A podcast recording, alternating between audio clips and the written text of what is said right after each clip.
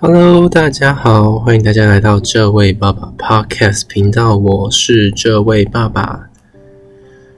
啊，最近呢，因为东京疫情的关系，所以我和那妈妈为了回台湾待产，查了非常非常多的资料，也弄也被弄得有点焦头烂额了哦。因为回台湾的班机一直都被取消。所以我们也一直在关注航空公司的资讯啊，还有回台湾啊怎么做检疫的一些资讯哦。不过呢，因为可能最近都还没有什么人去分享说哦，从日本该怎么回台，还有哪些班机是有飞的。于是我们就在 Facebook 上面的一个驻日台湾亲子会的社团上面。跟大家询问了一下，没想到呢，要回台湾的妈妈们或是孕妇们意外的多，甚至我们还开玩笑的说，可以组成一个妈妈团包机回台。而且大家在回答问题的时候，意外的热情哦，还主动提供了一些跟日本相关的一些福利政策啊、福利制度的一些情报给我们。那这也跟我今天要跟大家分享的呃主题有关系。今天要跟大家分享的是呢，在日本生小孩安倍帮你养，在日本生小孩到底可以拿到多少钱呢？之前在台湾总统大选的时候，郭台铭不是说了，呃，六岁以下的小朋友由国家帮忙养吗？那其实，在二零一九年的时候，安倍政府就已经决。决定了，在日本，十六岁以下的小孩由国家帮你养。从生产的时候啊，啊，政府对于每一个加入国民健保的国民都有提供四十二万的补助金。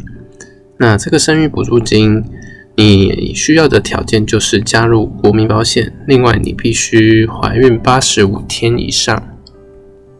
这个生育补助金的请领方式呢，可以由协会直接帮你支付给医院，或是由你自己事后再去请领整笔的四十二万。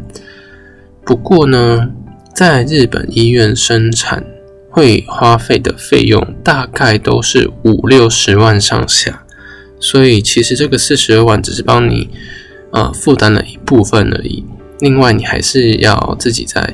付付款给嗯医院的吼，嗯，那在各地政各地的政府呢，它也有一个叫生育祝贺金，就像我们包红包一样。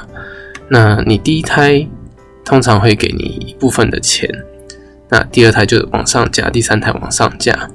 不过呢，我们这个现在所住的淡路岛的淡路是，它在第一胎并没有这个生育祝贺金，但你如果生了第二胎就有五万块，第三胎有十万块，第四胎有五十万块。嗯，虽然听起来很诱人，可是你也要想想，在日本育儿的一些费用，可能这个钱都还算是小钱而已。还有呢，当当你的小朋友出生之后，到零到三岁，每个月日本的政府会提供一万五千日币的呃育儿津贴。那三岁以上一直到国中，那每个月也有一万块的补助。嗯，那这就是一直可以领下去的，到国中为止。再来就是小朋友从出生之后到中学，他的医疗以及教育的费用。都是由日本政府买单，当然你在学校的一些学杂费以及什么社团活动费及营养午餐等等的，还是需要由自己的家庭来支出之外，基本上，呃，教育费应该不会占家庭支出太大一部分。但那我觉得医疗费由补由由政府买单真的非常的重要，因为在日本看病真的是。贵的吓人，对，所以在日本的小朋友有医疗的补助，真的是蛮重要的。以上大概就是在日本生小孩所可以拿到的补助。总体来说，其实我觉得还算不错啦。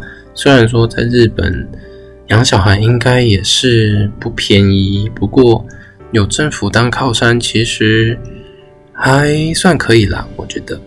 那前两天呢，我跟那位妈妈到了阿卡江 Home 就是阿卡江本铺的呃日本著名的连锁婴幼儿用品店去 shopping。不过呢，两个没有经验的人到那边，就是不断的打电话问妈妈、问姐姐，说：“哎，我们到底应该要买什么？”在那边看了半天，其实我们真的是雾里看花，有点不知道要从什么用品下手。最后呢，就先简单的买了几件纱布衣，还有小朋友沐浴的用品啊什么的，还买了一些尿布。这时候买可能有点早，但是。刚好看到便宜，所以我们就下手了。另外呢，嗯，我还蛮推荐大家到日本的阿卡江 Home 来买东西的哦，因为我们第一次去，那刚好看到他有那个在登录他们的 App 的活动，他就会送试用包。那个试用包其实蛮多东西的，像这一次他还。请我跟那位妈妈分开注册，这样我们就可以领两份，所以我觉得还蛮窝心、蛮暖心的。我不知道日本人他们也会这么做。那这一次我们拿到的东西呢，除了试用的易乳垫啊，然后奶瓶清洁剂、尿布，后还有什么？呃，湿纸巾等等的用品。我们自己也都没有经验啦，所以拿个试用包用用看，再来跟大家做推荐，可能会比较有公信力。现在我们自己买的尿布是 G O O N 这个 Goon 的一个牌子哦。那还有我们买的那个 HOHO AMI 的砖块奶粉块，这都是姐姐推荐的。我们其实呢也有锁定一些我们自己想买的一些用品。现在的话，餐摇椅还有小朋友用的浴盆，这个都是我们接下来要去买的物品。之后呢，如果买了好用，再来跟大家分享。不过在这一次的 shopping 当中，其实我们真的体会到一件事情，就是小朋友的东西都好贵哦。